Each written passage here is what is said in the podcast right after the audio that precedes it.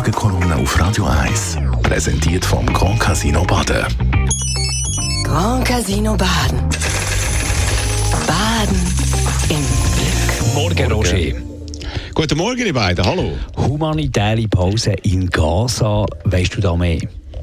Du, ja, ich habe mich ein bisschen schlau gemacht. Also, es geht um Freilassung einerseits von 50 israelischen Geiseln durch Hamas. Das soll stattfinden. Darunter sind 30 Kinder, 8 Mütter und 12 weitere Frauen. Im Gegenzug werden 150 Frauen und Teenager, äh, die in Israel im Gefängnis sind, freigelassen, also dreimal mehr. Die humanitäre Pause dauert mindestens vier Tage, kann verlängert werden, wenn jeden Tag jeweils weitere zehn Geiseln von der Hamas entlassen werden. Und es gibt noch mehrere andere Bedingungen. So darf Israel während sechs Stunden pro Tag keine Drohnen über Nordgaza lancieren. Da kann man sich vorstellen, warum die Hamas darauf bestanden hat, nämlich um sich besser aufzustellen. Truppen zu verschieben und wahrscheinlich auch neue Bomben äh, zu platzieren. Die Mehrheit vom israelischen Kabinett ist dafür gewesen, und zwar nach einer sehr, sehr langen, sechsstündigen Sitzung in der vergangenen Nacht. Neben der Regierung ist auch das Militär und der Geheimdienst in Bett dafür gewesen.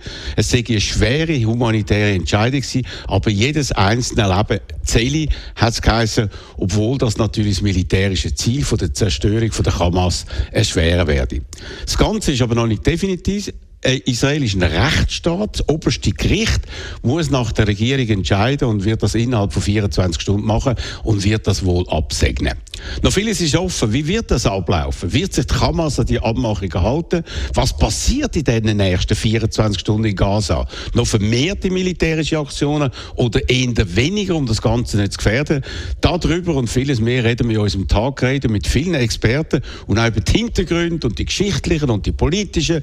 Und ich verspreche wieder sehr, sehr viele Informationen und Einschätzungen in unserer sechsten Sendung Talkradio ab dem 10 da auf Radio 1. Die Morgenkolumne auf Radio 1.